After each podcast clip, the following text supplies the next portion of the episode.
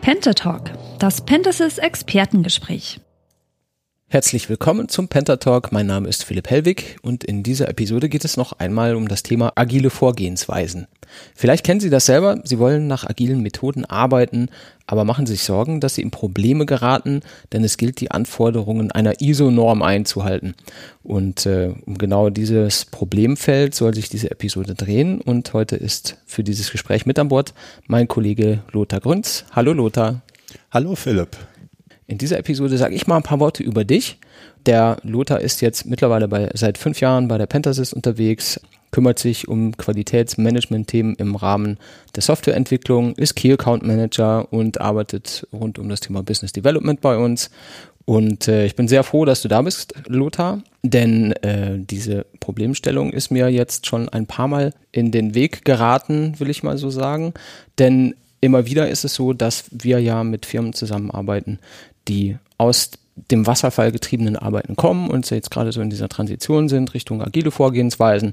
Und da stolpert man immer wieder über solche Probleme, über die wir eben jetzt heute reden wollen. Ganz kurz gesagt, das Hauptthema der ganzen Geschichte heute ist die DIN ISO 9001. Warum macht man das? Worum geht's da?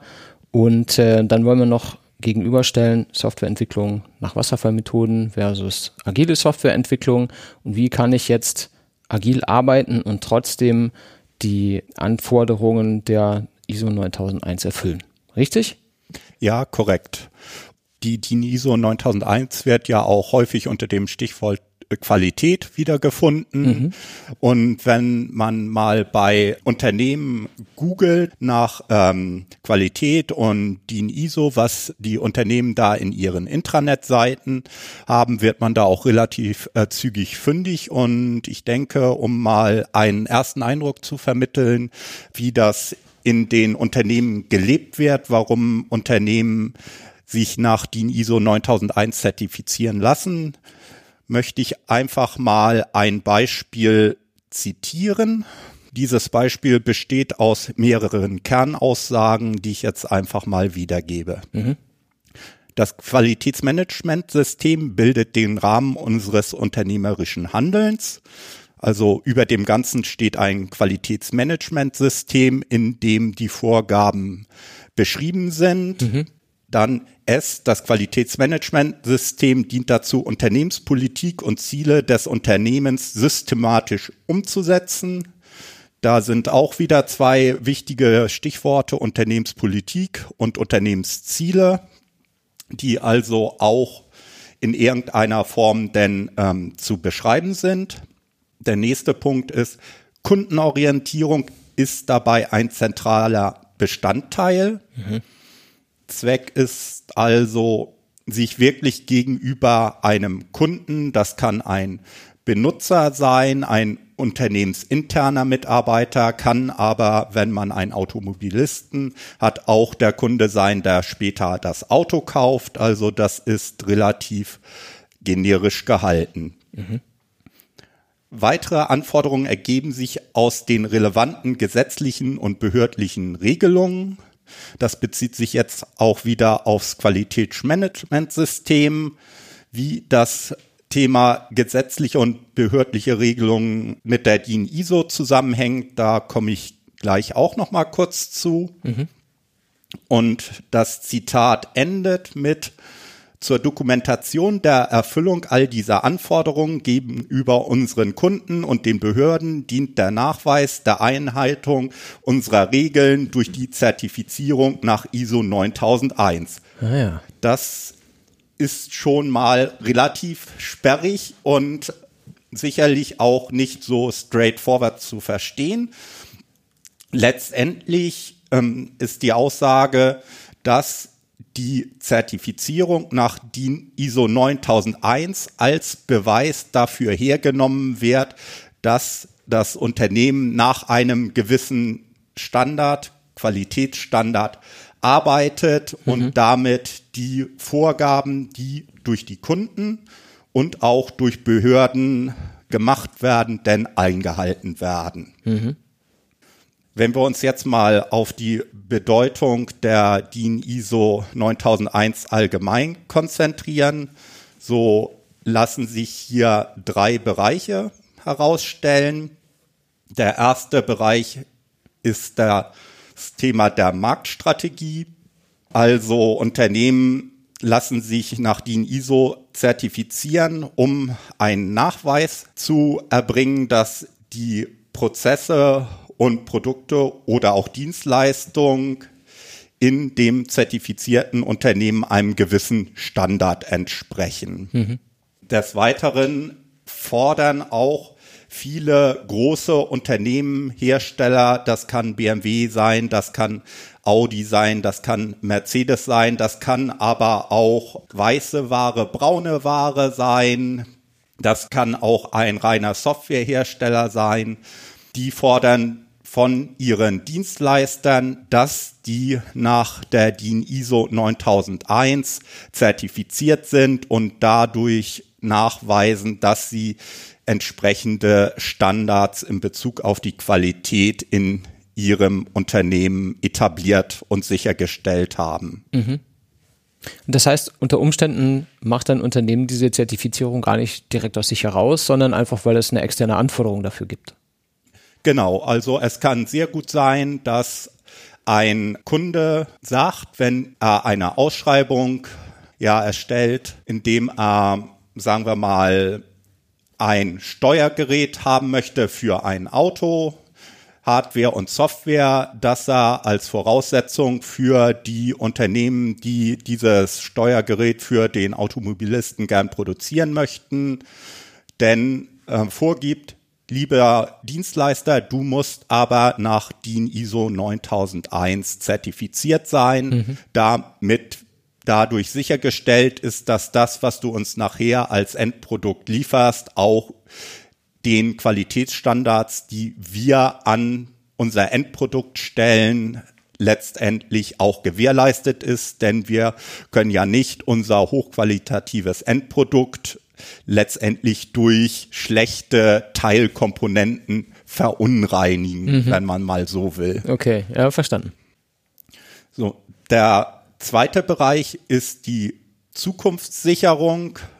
Hier geht es äh, schwerpunktmäßig darum, dass eine kontinuierliche Verbesserung ähm, durchgeführt wird, sprich also, dass Unternehmen, die entsprechend zertifiziert sind, auch nach einem Abschluss eines Projektes reflektieren, okay, was ist gut gelaufen, was ist schlecht gelaufen, ähm, was müssen wir besser machen, um in Zukunft letztendlich in bestimmten Themenbereichen unsere Qualität, unsere Kosten, unsere Effizienz zu steigern. Und dieser Gedanke der kontinuierlichen Verbesserung ist auch einer der Bestandteile der DIN ISO 9001. Mhm. Und der letzte Bereich sind die rechtlichen Aspekte.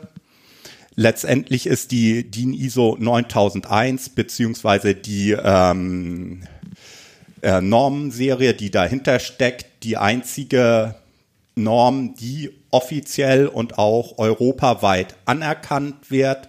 Sprich also, egal ob du jetzt in Deutschland, in Frankreich oder sonst wo etwas äh, produzierst und du hast diesen DIN ISO Stempel bei dir auf dem Unternehmen stehen, weiß jeder, okay, du produzierst nach gewissen Standards, du stellst eine gewisse Qualität bei deinen Produkten sicher. Mhm und dann können die direkt vertrauensvoll dir den nächsten Auftrag geben. Ja, ja.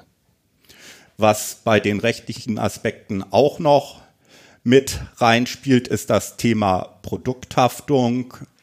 Sprich also durch die ähm, Einhaltung der Standards im Rahmen der DIN ISO 9001 werden bestimmte Dokumentationsschritte und auch Dokumente vorgeschrieben, die es, falls es irgendwann mal zu einem Schadensfall durch die Nutzung eines Produktes kommt, denn herangezogen werden können, um nachzuweisen, dass im Vorfeld oder bei der Entwicklung des Produktes alles Menschenmögliche getan wurde, um irgendwelche äh, ja, schadhaften äh, Produktgebräuche zu verhindern. Mhm. Das wäre jetzt erstmal der Überblick zu der Frage, warum machen Unternehmen das? Mhm. Jetzt nochmal einige weitere hm, Facts zum Thema ähm, Normen. Wichtig ist ähm, zu verstehen, dass Normen selbst keinen Rechtscharakter haben und dass letztendlich die Zertifizierung der Unternehmen auch auf freiwilliger Basis passiert. Inwieweit das Ganze letztendlich freiwillig ist, wenn ein äh, potenzieller Kunde sagt, liebes Unternehmen, bitte lass dich zertifizieren, sonst bekommst du keinen Auftrag, lässt sich drüber streiten, aber letztendlich ist das Ganze, ähm, wie eben gerade gesagt, freiwillig für die jeweiligen Unternehmen, die sich zertifizieren lassen. Mhm. Heißt im Klartext, es gibt keinerlei gesetzliche Vorschrift, das machen zu lassen. Korrekt. Mhm. Die DIN ISO 9001 ist an sich sehr, sehr generisch gehalten, so dass sich ähm, diese Norm sowohl auf ähm, physikalische Produkte aber auch auf Software oder Dienstleistungen anwenden lässt. Also im Endeffekt ist das egal, was du letztendlich als dein zertifiziertes Unternehmen produzieren möchtest. Die Norm ist so allgemein formuliert, dass du sie auf jedes äh, Produkt, das du herstellen möchtest, anwenden kannst. Mhm. Wenn ich jetzt an Zertifizierungen und Normen und dergleichen denke, stelle ich mir vor, man braucht eine Menge Aktenordner, viel Papier, muss äh, Unmengen an Dokumentation erzeugen, die dann dafür sorgen, dass man diesen äh, ISO-Norm-Stempel bekommt. Ist das, äh, entspricht das der Realität oder habe ich da eine etwas naive Idee davon? Also die, die ISO 9001 ist gar nicht mal so umfangreich in deutscher und englischer Sprache umfasst sie insgesamt nur ungefähr 70 Seiten und die ähm, Norm beschreibt auch nicht detailliert, wie einzelne Anforderungen aus der Norm erfüllt werden müssen. Also sie beschreibt nicht das Wie, mhm.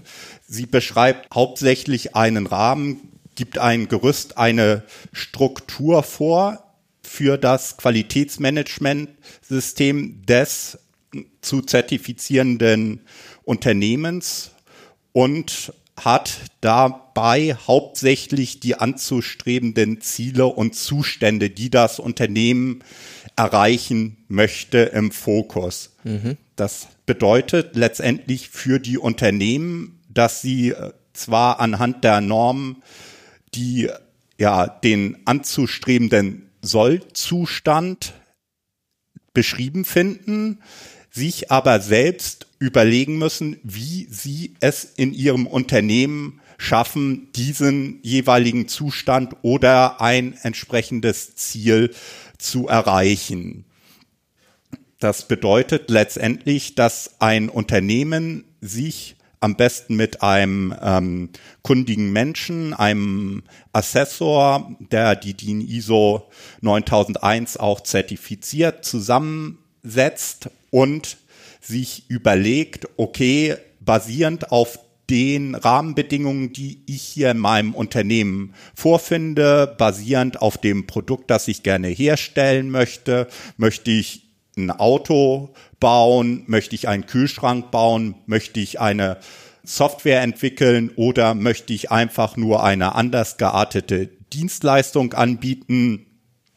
Wie muss ich da im Unternehmen vorgehen, um die jeweiligen von der Norm vorgegebenen Ziele und Zustände zu erreichen? Mhm. Und das heißt, wenn jetzt äh, die Norm eher einen Rahmen vorgibt und weniger das Wie vorschreibt, ist das ja eigentlich eine ganz gute Voraussetzung dafür, dass ich meine, meine Vorgehensweise, jetzt zum Beispiel eine Software nach agilen Methoden zu entwickeln oder Lean-Methoden in äh, produzierenden Unternehmen anzuwenden, die Möglichkeit ist damit quasi gegeben, ja. Also ich werde jetzt von der Norm gar nicht eingeschränkt, dass ich äh, bestimmte Dinge auf eine bestimmte Weise machen muss. Nein, sicherlich nicht.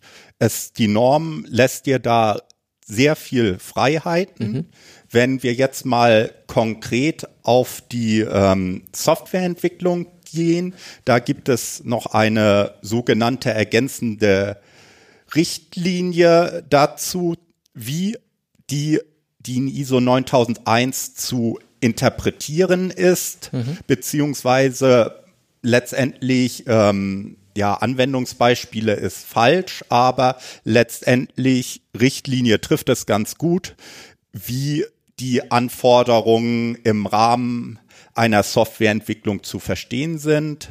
Diese Richtlinie für diejenigen, die danach auch ganz gern mal googeln möchten, das ist 9000 und die drei. Und diese Richtlinie beschreibt die Anwendung der DIN ISO 9001 auf die Softwareentwicklung. Mhm. Ganz konkret.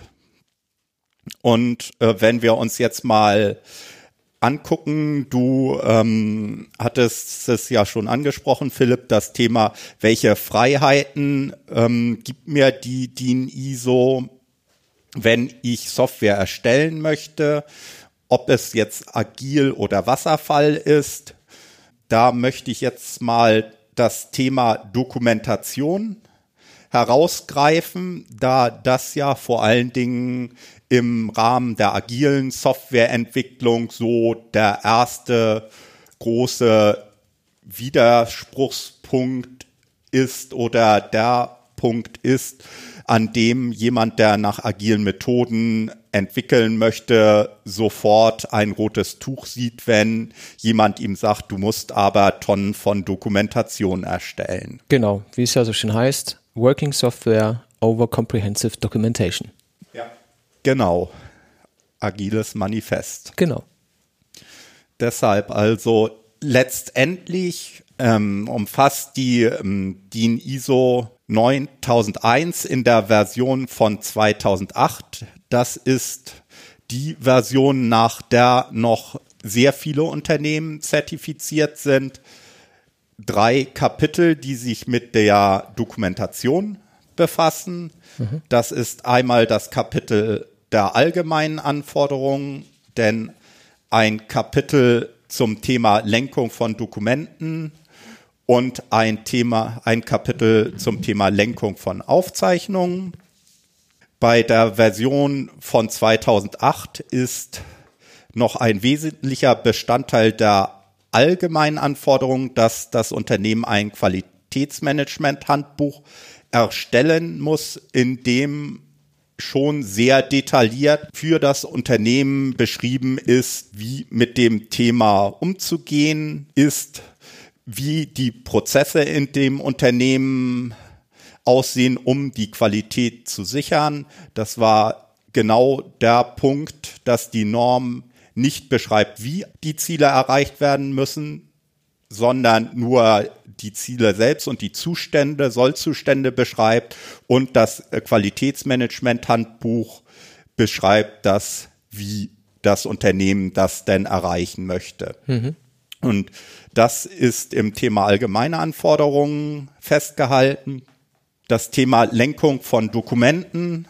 In diesem Kontext wird unter Dokumenten zum Beispiel ein Konzept verstanden, ein Fachkonzept, IT-Konzept. Das wäre jetzt zum äh, Thema Wasserfall, Softwareentwicklung, zum Thema Agil können wir später nochmal drauf schauen, wie sich das da verhält und wie man das unter Umständen auf einen Nenner bringen kann. Zu diesem Thema Lenkung von Dokumenten gibt es dann einmal den Aspekt der Bewertung von Dokumenten. Das heißt, dass zum Beispiel Reviews durchgeführt werden, um sicherzustellen, dass ein ähm, Konzept beispielsweise verständlich ist oder dass es vollständig ist, dass äh, alle wesentlichen Aspekte einer umzusetzenden Software darin beschrieben sind als Beispiel. Mhm. Dann das Thema Aktualisierung von Dokumenten. Wann werden Dokumente aktualisiert? Wann müssen sie aktualisiert werden? Damit geht auch die Änderungsverfolgung einher, sprich also es muss erkenntlich sein, wenn es unterschiedliche Versionen von Dokumenten gibt, was hat sich da verändert und abschließend noch das Thema Genehmigung, dass jemand bevor das Dokument offiziell wird, dem Ganzen ein Genehmigt-Stempel aufdrückt und sagt, okay, das Dokument darf jetzt in der Form verwendet werden. Mhm. Der letzte Punkt zum Thema Dokumentation, der in der DIN ISO beschrieben ist, ist das Thema Lenkung von Aufzeichnungen. Bei Aufzeichnungen handelt es sich zum Beispiel um Protokolle, sei es normale Sitzungsprotokolle, sei es Protokolle zu Genehmigungsmeetings oder zu Review-Meetings, die fallen in diese Kategorie.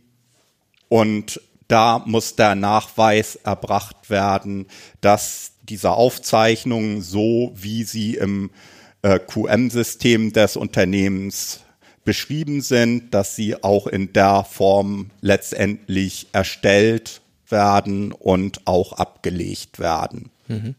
So, ähm, letztendlich ein Unternehmen, das sich zertifizieren lassen muss, muss dann auch für sich im Vorfeld entscheiden, welche Dokumente sind für mich wichtig, was muss ich in diese Dokumente reinschreiben, damit ich im Unternehmen selbst sicherstellen kann, dass ich das, was ich produzieren will, was ich an Software entwickeln will, auch letztendlich als Ergebnis rausbekomme.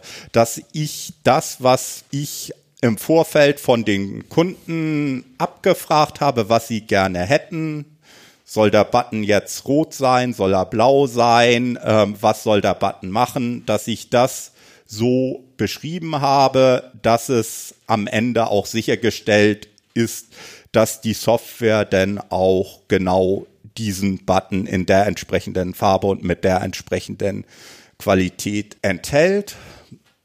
Und wenn das größere Produkte sind, die auch ein ähm, gewisses Potenzial haben, dass jemand dadurch zu Schaden kommt oder dass jemand einen finanziellen Verlust erleidet, spielt beim Thema Dokumentation und Erstellen von Dokumentation dann auch immer ganz schnell das Thema Produkthaftung wieder eine Rolle, dass ich also, wenn irgendwann mal was passiert ist, nachweisen kann, okay, ich habe mir im Vorfeld Gedanken gemacht, was mein Produkt können soll. Ich habe das auch niedergeschrieben, was es können soll.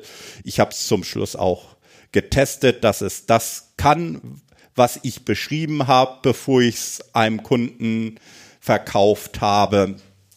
Das alles muss sich ein Unternehmen im Vorfeld überlegen, mhm. was da unter dem Gesichtspunkt sinnvoll ist, überhaupt aufzuschreiben. 2008 ist jetzt ja schon eine Zeit lang her. Und in der Zwischenzeit hat es auch eine weitere Überarbeitung der DIN ISO 9000 gegeben. Die aktuelle ähm, Version der DIN ISO ist jetzt von 2015. Und diese Normversion hat auch schon versucht, den Grundgedanken einer agileren Projektvorgehensweise ein wenig aufzugreifen, mhm. sprich also der Rahmen der erforderlichen Dokumentation wurde hier schon etwas reduziert. Im Wesentlichen betrifft das in einem ersten Schritt die Erstellung eines äh, Qualitätsmanagement-Handbuches, das jetzt nicht mehr verpflichtend ist für die Unternehmen. Und letztendlich die Vorgabe ist, dass die ähm, Erstellung der Qualitätsmanagement-Dokumentation in einem nützlichen Umfang zu erfolgen hat. Das ist natürlich jetzt auch wieder sehr generisch, sprich also die jeweiligen Unternehmen müssen wieder für sich entscheiden, okay, was ist jetzt denn bei mir ein nützlicher Umfang? Mhm. Die wesentlichen äh, Kapitel zum Thema Dokumentation sind im Grunde die gleichen geblieben.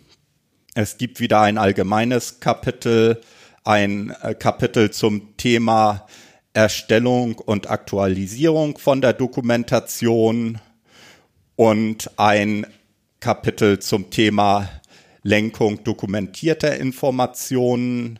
Das eine sind wieder die vergleichbaren Konzepte, das andere sind wieder die Protokolle, die in diesem Kapitel kurz beschrieben sind.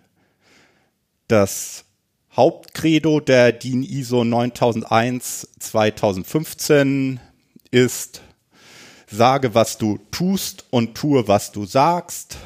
Also überleg dir vorher beispielsweise, wie du deine Software entwickeln möchtest.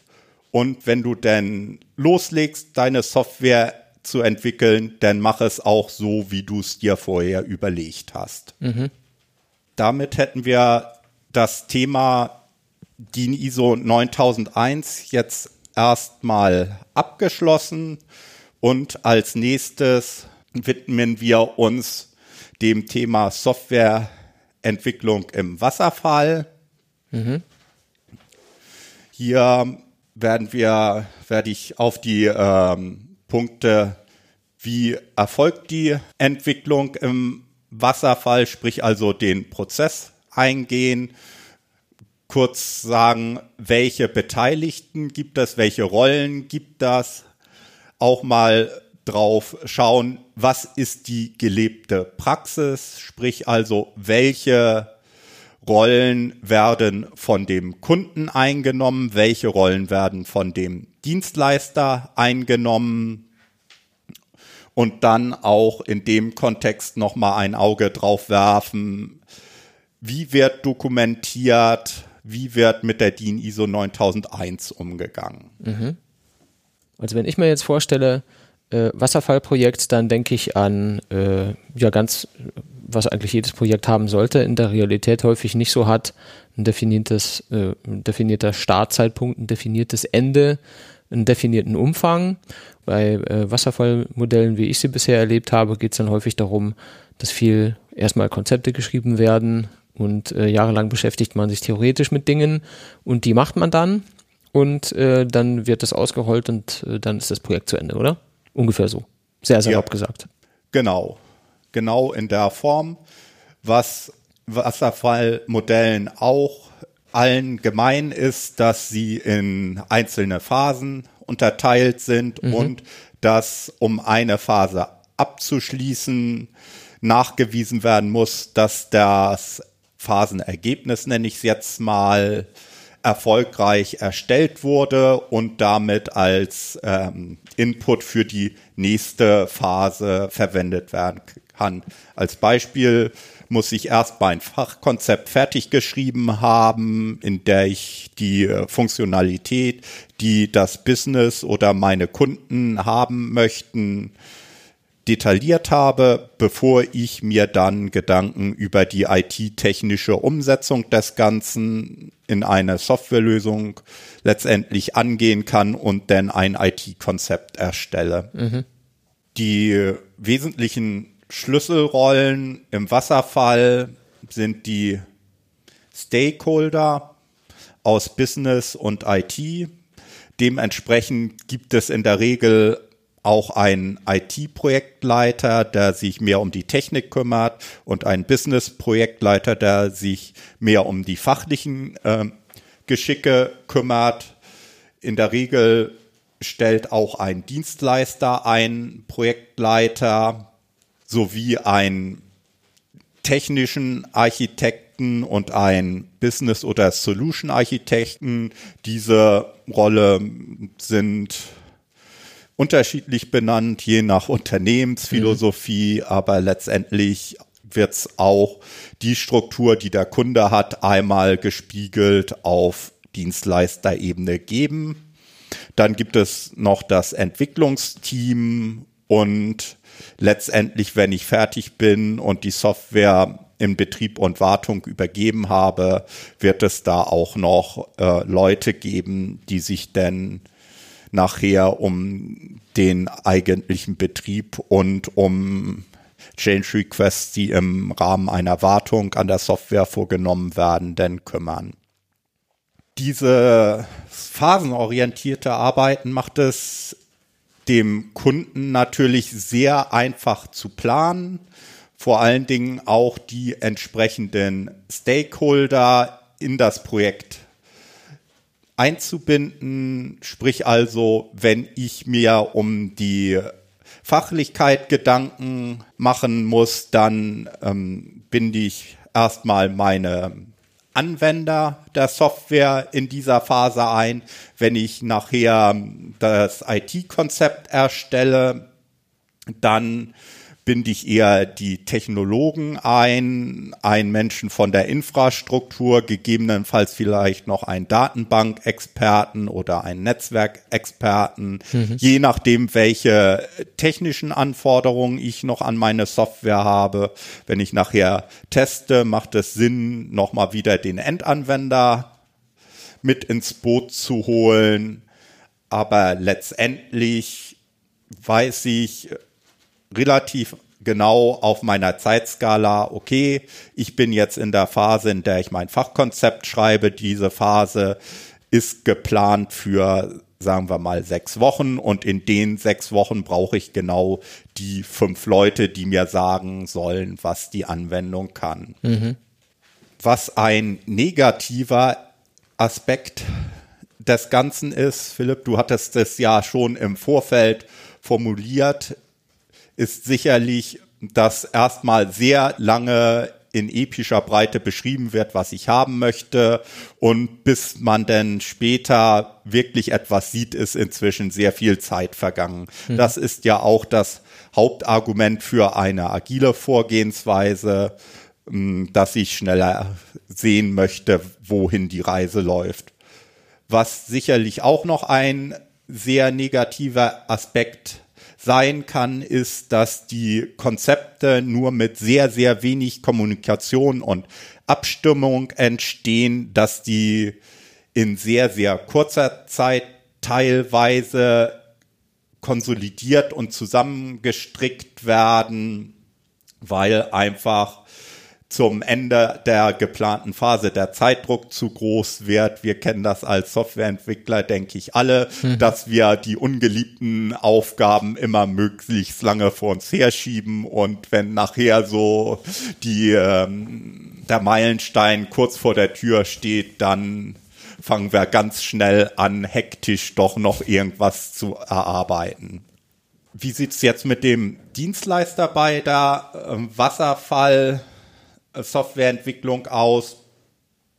Für den Dienstleister ist das natürlich eine ziemlich angenehme Sache, weil er sehr detailliert beschrieben bekommt, was er zu tun hat. Auf der anderen Seite, wenn ein Konzept nicht gut ist, nicht verständlich ist, wird es da natürlich sehr, sehr schnell sehr schwierig für den Dienstleister, wenn irgendwelche Beschreibungen von Funktionalitäten sehr viel Interpretationsspielraum lassen, da dann die richtige Funktion letztendlich zu implementieren, ist beliebig schwierig. Mhm. Des Weiteren wird im Wasserfall, so habe ich es zumindest kennengelernt, auch häufig durch den Kunden der Dienstleister nach bestimmten Phasen gewechselt, um zum einen eine gewisse Qualität auch wiederum herzustellen und zum anderen auch ähm, eine bestimmte Sicherheit zu erlangen, wenn beispielsweise das Unternehmen, das die Software implementiert hat, durch ein anderes Unternehmen getestet wird, habe ich dadurch eine unabhängige Instanz, die letztendlich auch sicherstellt, dass die Software das tut, was sie soll. Mhm. Beziehungsweise ich teste nicht nur das, von dem ich aus meiner Entwicklungstätigkeit heraus genau weiß, was eh funktioniert. Was die Dokumentation im Rahmen des Wasserfalls angeht, denke ich, ähm, braucht nicht viel gesagt zu werden. Es werden sehr viele monolithische Dokumente erstellt. Diese werden in der Regel auch einem Gutachterkreis vorgelegt, der nochmal drüber schaut, sei es jetzt einfaches Vier-Augen-Prinzip oder wirklich mehrere Experten, entweder aus IT oder aus dem Fachbereich, die das Konzept nochmal gegenlesen, bevor es offiziell abgenommen wird und als Eingangsergebnis für die nächste Phase genutzt werden kann. Mhm. Heißt im Endeffekt, dass es im Rahmen einer Softwareentwicklung nach Wasserfall sehr einfach ist, die durch die DIN ISO geforderten Ziele der Dokumentation zu erreichen. Und viele Unternehmen haben sich auch vor dem Hintergrund der Softwareentwicklung nach Wasserfall nach DIN ISO 9001 zertifizieren lassen, was also heißt, die ganzen Vorgaben, wann ich was dokumentieren muss laut Norm, sprich also die Ableitung des Wie, dass ich denn auch in einem Qualitätsmanagement-Handbuch oder in Handlungsempfehlungen für mein Unternehmen niedergeschrieben habe, bezieht sich meistens noch auf die Softwareentwicklung nach dem Wasserfallmodell. Und wie jetzt das Ganze mit einer agilen Softwareentwicklung zu vereinbaren ist, das möchte ich in einem nächsten Schritt erläutern und dazu erstmal so ein paar Grundbegriffe zum Thema agile Methoden.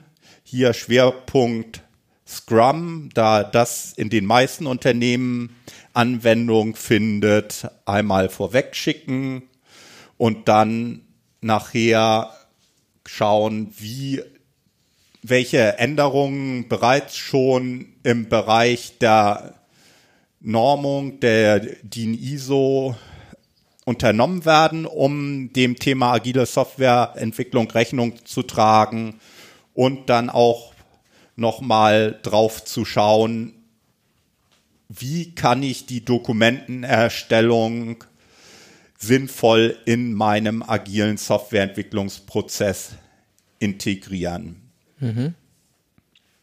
Vorweg vielleicht einfach mal die vier Hauptpunkte, die im agilen Manifest niedergeschrieben sind. Philipp, du hattest ja einen schon so treffend auf Englisch zitiert. Ich habe jetzt mal die deutschen Entsprechungen hier. Der erste Punkt ist Individuen und Interaktionen mehr als Prozesse und Werkzeuge. Funktionierende Software mehr als umfassende Dokumentation. Dieser Punkt ist sicherlich der Punkt, der dazu führt, dass vielen agilen Softwareentwicklern eine Norm DIN ISO 9001 ein rotes Tuch ist. Dann den dritten Punkt, Zusammenarbeit mit dem Kunden mehr als Vertragsverhandlungen und schließlich reagieren auf Veränderungen mehr als Befolgen eines Plans. Einige Prinzipien der agilen Softwareentwicklung, die auch im agilen Manifest festgehalten sind, sind unter anderem liefere funktionierende Software regelmäßig innerhalb weniger Wochen oder Monate und bevorzuge dabei die kürzere Zeitspanne. Dann Fachexperten und Entwickler müssen während des Projektes täglich zusammenarbeiten die funktionierende Software ist das wichtigste Fortschrittsmaß. Und dann noch abschließend in regelmäßigen Abständen reflektiert das Team, wie es effektiver werden kann und passt sein Verhalten entsprechend an. Mhm. Zumindest im letzten Punkt wird ja auch schon der Grundgedanke der kontinuierlichen Verbesserung, der sich auch in der Norm wiederfindet.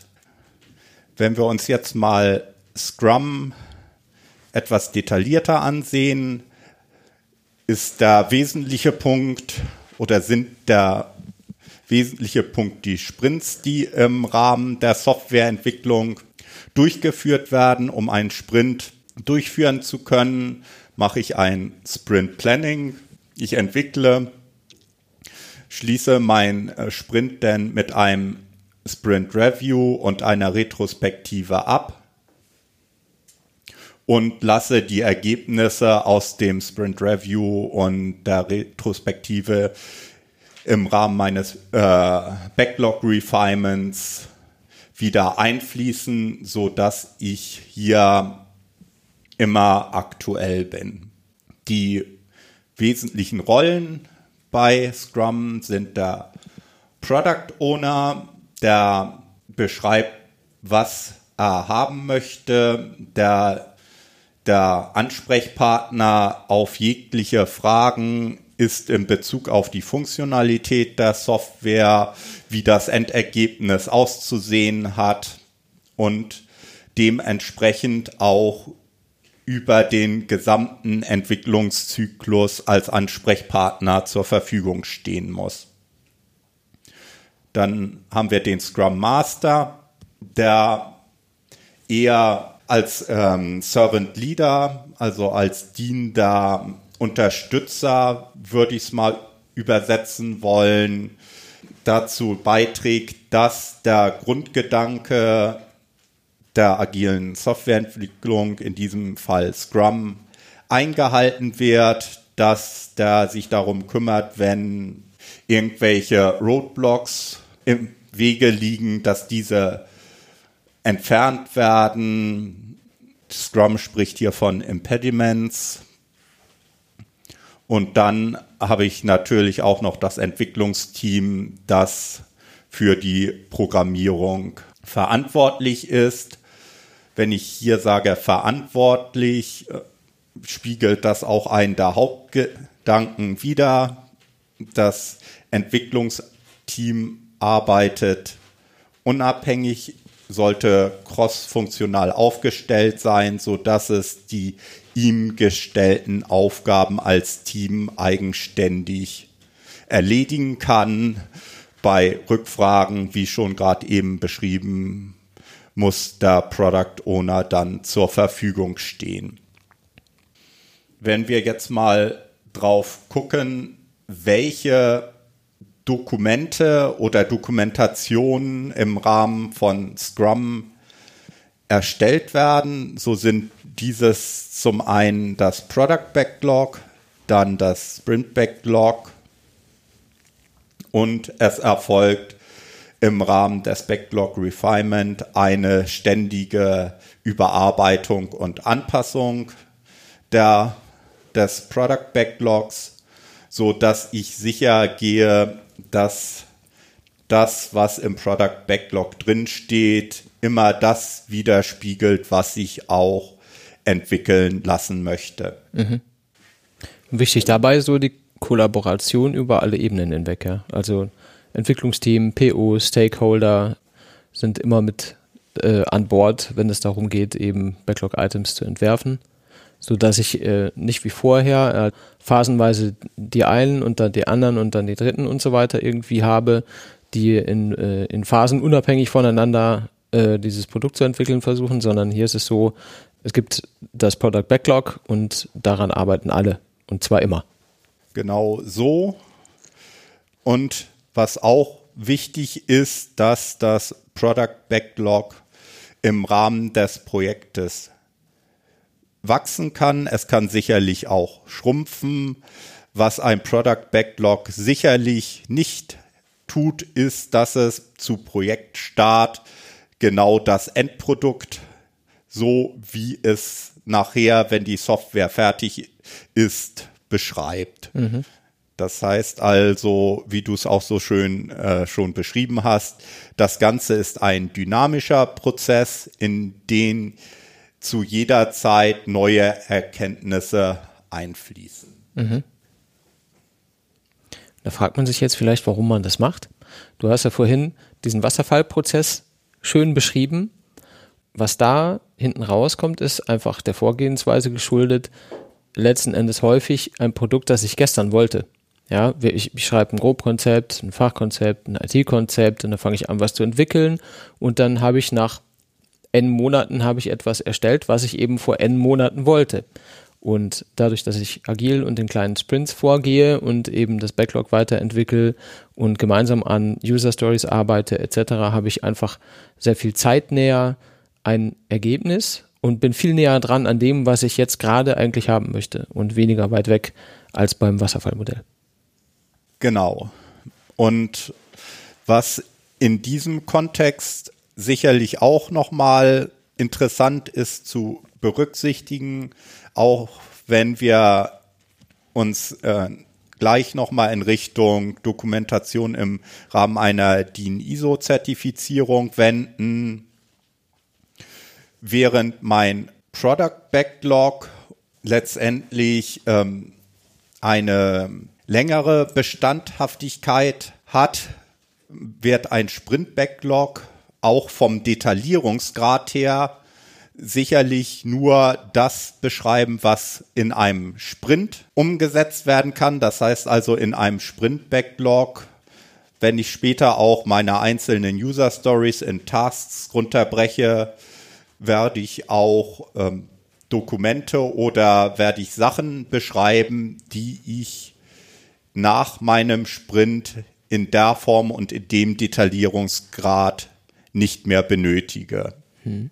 Sprich also, in dem Kontext wäre ein Ansatzpunkt, sich zu überlegen, okay, wo beschreibe ich Dokumentation oder wo dokumentiere ich Dinge, die auch nach dem Abschluss der Softwareentwicklung, nach Fertigstellung der Software noch Bestand haben sollen und wo beschreibe ich Dinge, die ich nur im Rahmen meines Softwareentwicklungsprozesses, bei Scrum ist es der Sprint letztendlich, denn benötige. Mhm. So, wie passt denn das jetzt zusammen mit der ISO 9001?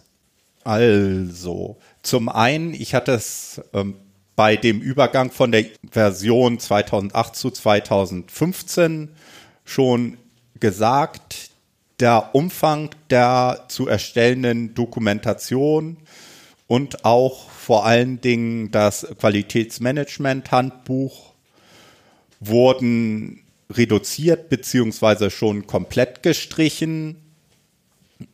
Auf der anderen Seite habe ich auch einen sehr interessanten Artikel von der DGQ, das ist die äh, Deutsche Gesellschaft für Qualität gefunden, die sich unter dem Thema, wenn ich es jetzt agil formulieren würde, Mindset mit dem Thema auseinandergesetzt hat und mal überlegt hat, wie bringe ich die Grundsätze, die hinter der DIN ISO stehen, mit den Grundsätzen, die uns die agile Welt letztendlich vorgibt, Überdeckung. Hier möchte ich nur mal ganz kurz einige Punkte nennen.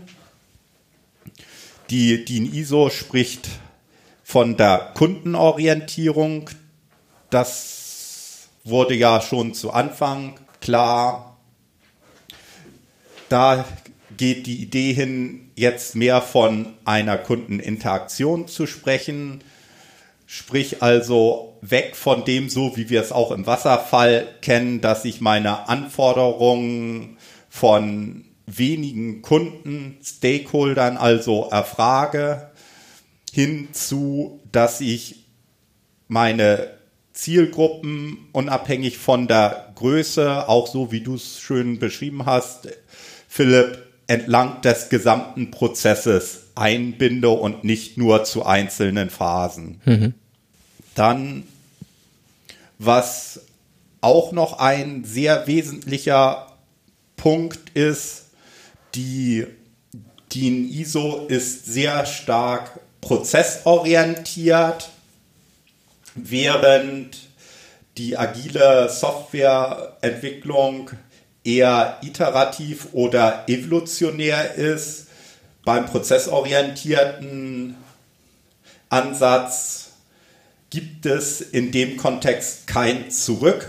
Sprich also, ich baue immer zwingend auf dem Ergebnis einer Phase auf und entwickle dieses Ergebnis weiter, während ich beim Agilen auch zulasse, dass ich scheiter, auch mal bewusst neue Dinge ausprobiere mit dem Risiko, dass ich das Ergebnis unter Umständen in der Form nicht weiter verwenden kann. Mhm.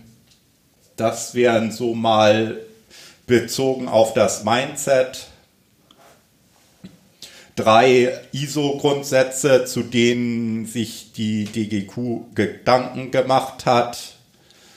Wie kann man diese in die agile Welt überführen? Und aus meiner Sicht ist das auch ein sehr guter Ansatz und spiegelt auch wieder, dass die Problematik mit der Zertifizierung, die hinter der ganzen Geschichte steckt und dem Wunsch, doch agil zu entwickeln, dass da Bewegung ins Spiel kommt und sich Leute auch wirklich Gedanken machen, wie können wir dieses äh, Normengerüst entsprechend anpassen, auch von den Grundsätzen, von den Ideen, die hinter der Norm steckt, hin dahingehend, dass ich sie auch im Rahmen einer agilen Softwareentwicklung einsetzen kann. Also das ist sicherlich schon mal ein guter Weg.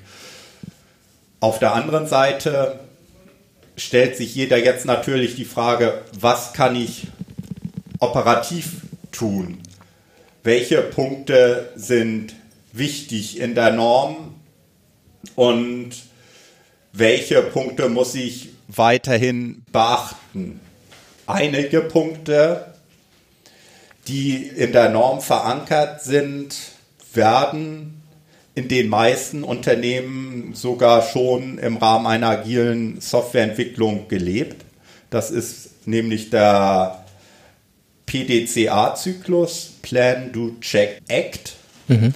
Bloß, ich muss mir halt als Unternehmen Gedanken machen, wenn ich agil entwickle, wann mache ich mein Planning, wann mache ich meine Ausführung, das Du, was verbinde ich mit dem Check und was verbinde ich mit dem Act. Und wenn wir uns jetzt mal die agile Softwareentwicklung nach Scrum angucken, erfolgt das äh, Planning vor jedem Sprint. Es heißt ja nicht schon umsonst Sprint Planning. Mhm indem ich mir mein Product Backlog angucke und dahingehend verfeiner und plane für auf dem Niveau, dass ich es im nächsten Sprint umsetzen kann. Das Du ist dann ganz einfach das Ausführen oder die Implementierung dessen, was im Sprint Backlog drin steht. Das Check mache ich an, am Ende jedes Sprints, indem ich zum einen mein Review zusammen mit dem Product Owner und sonstigen äh, Stakeholdern durchführe. Und außerdem habe ich auch noch die Möglichkeit der Retrospektive, indem ich allgemeiner reflektiere, was ist in dem Sprint gut gelaufen und was muss, müsste ich verbessern im nächsten Sprint. Und dann kommen wir auch schon wieder zum Act, denn die Ergebnisse der Retro fließen dann auch direkt in den nächsten Sprint ein und sorgen dadurch zu einer kontinuierlichen Verbesserung, wie diese von der DIN ISO 9001 gefordert wird. Mhm. Sprich also, an der Stelle bin ich schon mal widerspruchsfrei, was meine Ziele der Norm anbetrifft. Mhm. Wenn ich jetzt mal in Richtung Dokumentation schiele, ich hatte es vorhin ja schon mal kurz angedeutet, macht es Sinn zwischen, ich will es mal flüchtiger Dokumentation und persistenter Dokumentation unterscheiden. Also flüchtige Dokumentation, das, was ich benötige, um in einem Sprint das, den Inhalt des Sprint-Backlogs umzusetzen.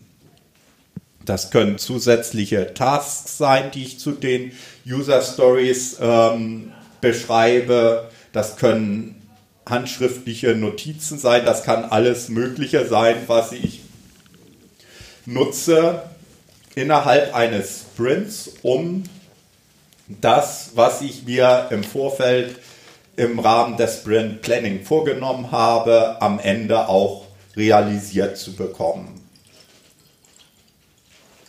Und vieles davon werde ich dann am Ende des Sprints nicht mehr benötigen, weil einfach die konkrete oder die sehr detaillierte Umsetzung, die ich beispielsweise in einem Task beschrieben habe, für einen Endanwender, der die Software bedienen muss, im Rahmen einer Benutzerdokumentation sicherlich nicht mehr von Interesse ist. Mhm.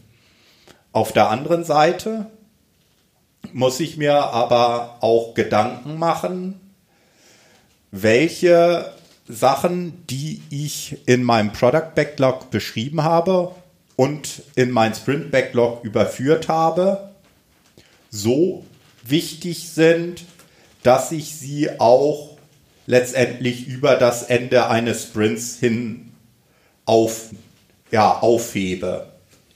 Als Beispiel fallen mir da zum Beispiel ein Datenbankmodell ein oder auch Architekturentscheidungen, die ich getroffen habe, die macht es sicherlich Sinn, auch nach Abschluss eines Sprintes weiterhin zentral aufgeschrieben zu haben. Mhm. Und letztendlich, was wichtig ist, dass wenn ich solche Ding, Dinge aufschreiben muss, oder ich will es nicht so hart formulieren, wenn ich im Vorfeld entschieden habe, bestimmte Dinge persistent und über die Entwicklungszeit hinaus aufzuschreiben und zu dokumentieren, bedeutet das Aufwand. Genauso wie ich eine Programmzeile Code schreibe, dauert es auch, bis ich einen Satz in eine Dokumentation oder ähnliches geschrieben habe. Das heißt also, das muss ich natürlich, wenn mein Entwicklungsteam das tun soll, auch äh, berücksichtigen. Heißt so viel wie, wenn ich dokumentieren möchte, muss sich das auch in einer gewissen Form in meinem Product Backlog widerspiegeln als Aufgabe. Oder eine andere Möglichkeit, wenn ich eine Definition of Done erstelle, die mein letztendlich, ich will es mal aus Normsicht formulieren, Qualitätskriterium dafür ist, dass ich eine User Story erfolgreich abgeschlossen habe, dann muss die Definition of Done auch die Erstellung persistenter Dokumentation mit beinhalten und das Entwicklungsteam muss dann dementsprechend auch, um das zu reflektieren, die Aufwandschätzung auch so im Griff haben oder sich dessen im Klaren sein, dass die ähm, Story Points, die ich einer bestimmten User Story vergebe, auch das widerspiegelt, was ich unter Umständen zusätzlich noch beschreiben muss. Insgesamt gesehen ist es sicherlich auch sehr wichtig, um da nicht den Entwicklern jetzt tausende von Seiten äh, Dokumentation aufzuerlegen, dass sich das Unternehmen jetzt allgemein im Vorfeld hinsetzt und überlegt, okay, was muss ich überhaupt im Rahmen meines Softwareentwicklungsprozesses, wenn ich agil entwickeln möchte, weiterhin dokumentieren, auch vor dem Hintergrund, dass ich gern diesen Stempel DIN ISO 9001 bei mir auf dem Unternehmen behalten möchte. Mhm. Was aktuell, zumindest so wie ich es bei einigen Unternehmen äh, mitbekomme, häufig der Fall ist, dass die Anforderungen in Richtung Dokumentation noch aus der Zeit herrühren, als nach Wasserfall entwickelt wurde. Und da eben, weil es nicht diese ständigen, diesen ständigen Austausch zwischen meinem Kunden, Endanwender, Stakeholder, je nachdem, wie ich ihn nennen möchte, und dem Entwicklungsteam gab und ich im Vorfeld sehr detailliert beschreiben musste, was will ich denn am Ende haben, da doch sehr, sehr viel Sachen beschrieben habe, die ich auch im Nachgang letztendlich nicht mehr, zumindest aus meiner Sicht, in dem Detaillierungsgrad nach Abschluss eines Projektes benötige. Mhm. Denn die wesentlichen Punkte, die ein Unternehmen letztendlich nach Fertigstellung der Software noch braucht, muss ein Unternehmen für sich selbst entscheiden, aus meiner Sicht. Und diese Freiheit, das zu entscheiden, gibt die Norm auch jedem Unternehmen. Mhm. Bloß, ich muss mir eben im Vorfeld, bevor ich jetzt anfange, jetzt komme ich wieder zu dem Credo von der DIN ISO 9001 in der letzten Version, sage, was du tust und tue, was du sagst. Sollte ich das im Vorfeld machen, bevor ich anfange, Software zu entwickeln? Das muss aber nicht heißen, dass sich äh, das nicht irgendwie im Laufe eines Projekts oder so oder auch über Projekte hinaus dann mal ändert, oder? Sicherlich nicht. Also ich kann aus meinen Erfahrungen lernen. Mhm. Das ist ja auch die kontinuierliche Verbesserung, die da mit einhergeht und die ja auch von der Normung oder von der Norm gefordert wird. Mhm. Und ich wäre ja dumm als Unternehmen, wenn ich nicht die Dinge, von denen ich merke, aus Erfahrung, die kann ich besser machen, wenn ich die nicht denn auch in Zukunft anders machen würde. Mhm. Was das Ganze jetzt so ein bisschen träge macht, ich will es nicht auch nicht verschweigen, ist, ich lasse mich zu einem gewissen Zeitpunkt zertifizieren. Nach der DIN ISO, jetzt sagen wir nach der neuen Version von 2015. Zu dieser Zertifizierung muss ich bestimmte Kriterien erfüllen. Sprich also beispielsweise, ich muss beschrieben haben, wie ich die Ziele aus der Norm in meinem Unternehmen erreiche. Wenn ich das beschrieben habe und sage, okay, hier den Plan-Do-Check-Act-Zyklus beispielsweise habe ich, wie vorhin beschrieben, realisiert. Die Prüfung erfolgt bei mir im Rahmen eines Vier-Augen-Prinzips, indem ich im Sprint Planning mit meinem Product Owner darüber rede, was er unter der jeweiligen User Story versteht beispielsweise. So, das beschreibe ich dann. Dann lade ich meinen Assessor ein, der guckt sich das an, guckt, ob die Beschreibung oder die Art, wie ich in meinem Unternehmen die Ziele der Norm erreichen möchte, ob das geht aus seiner Einschätzung. Und wenn er sagt, okay, klar, so wie du das machen willst, wirst du die von der Norm gesteckten Ziele erreichen. Du kriegst den Stempel. Puff. So, da sich ja Unternehmen verändern und auch die Vorgehensweise in den Unternehmen und auch die ähm, Normungsstelle dazu lernt, gilt diese Zertifizierung natürlich nicht für alle Ewigkeit, sondern ich muss in regelmäßigen Abständen wieder den Nachweis erbringen, dass ich immer noch so, wie ich beispielsweise beschrieben habe, zum Zeitpunkt der Zertifizierung, dass ich immer noch so arbeite. Wenn ich festgestellt habe, hm, so wie ich das vor, sagen wir mal, drei Jahren beschrieben habe, dass das an bestimmten Stellen sich als nicht mehr sinnvoll herausstellt und dass ich jetzt das anders machen möchte, brauche ich trotzdem wieder den offiziellen Stempel durch einen Assessor, der sagt, okay, hier, deine neue Vorgehensweise ist auch normgerecht, du kriegst wieder den Stempel.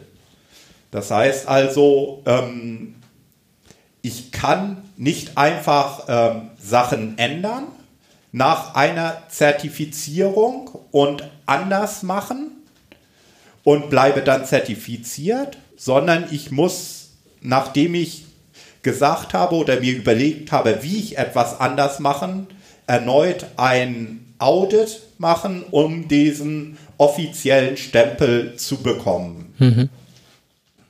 Also ich glaube, wir haben jetzt einiges gelernt über diese DIN ISO 9001. Mein äh, größtes Learning in der Geschichte ist eigentlich, dass auch der, der Wunsch nach Zertifizierung oder vielleicht äh, die Notwendigkeit einer Zertifizierung nach ISO 9001 kein Hindernis ist für agile Vorgehensweisen. Korrekt. Das auch, ist auch einmal schon mal eine ganz gute Nachricht, ne? Auf jeden Fall. Und was aus meiner Sicht auch die gute Nachricht ist, dass auch dieser Lernprozess, der durch die Unternehmen, die sehr viel jetzt im Rahmen ihrer Softwareentwicklung auch agile Methoden verwenden, dass das von der Normungsstelle erkannt wurde und dass dem jetzt auch Rechnung getragen wird und dass auch die Institute, die sich mit der Norm und der Qualität und dem Quali Thema Qualitätsmanagement in Unternehmen auseinandersetzen, jetzt auch Gedanken machen, okay, wie muss ich die Norm an manchen Stellen anpassen, um eben auch diesen, ja, neu sind die agilen Methoden ja eigentlich nicht mehr, mhm. aber ja, für dem, manche schon. Ja, dem jetzt deutlich breiteren Einsatz von agilen Methoden in der Softwareentwicklung in Unternehmen denn einfach Rechnung zu tragen. Und ich kann mir auch gut vorstellen, dass es die nächste Version der äh, DIN ISO 9001 nicht wieder erst nach acht Jahren geben wird. Mhm. Die machen jetzt auch kürzere Zyklen. Könnte ich mir gut vorstellen. Ja, das würde Sinn machen. Ja, ich glaube, wir sind langsam am Ende der Sendung angekommen. Oder hast du noch was hinzuzufügen? Nein. Das ist gut. Dann würde ich an der Stelle ähm, zuerst ganz herzlich Dankeschön sagen für den umfassenden Einblick und die vielen Details, die auch ich jetzt hier mitnehmen konnte, die sicherlich aufschlussreich gewesen sind für viele, die hier zugehört haben. Bleibt mir nur zu sagen, alle Folgen des Pentatalk gibt's auf unserer Website www.pentasys.de. Das ist p-e-n-t-a-s-y-s.de und auf soundcloud.com slash pentasys Vielen Dank für die Aufmerksamkeit. Tschüss Lothar. Bis zum nächsten Mal. Tschüss Philipp.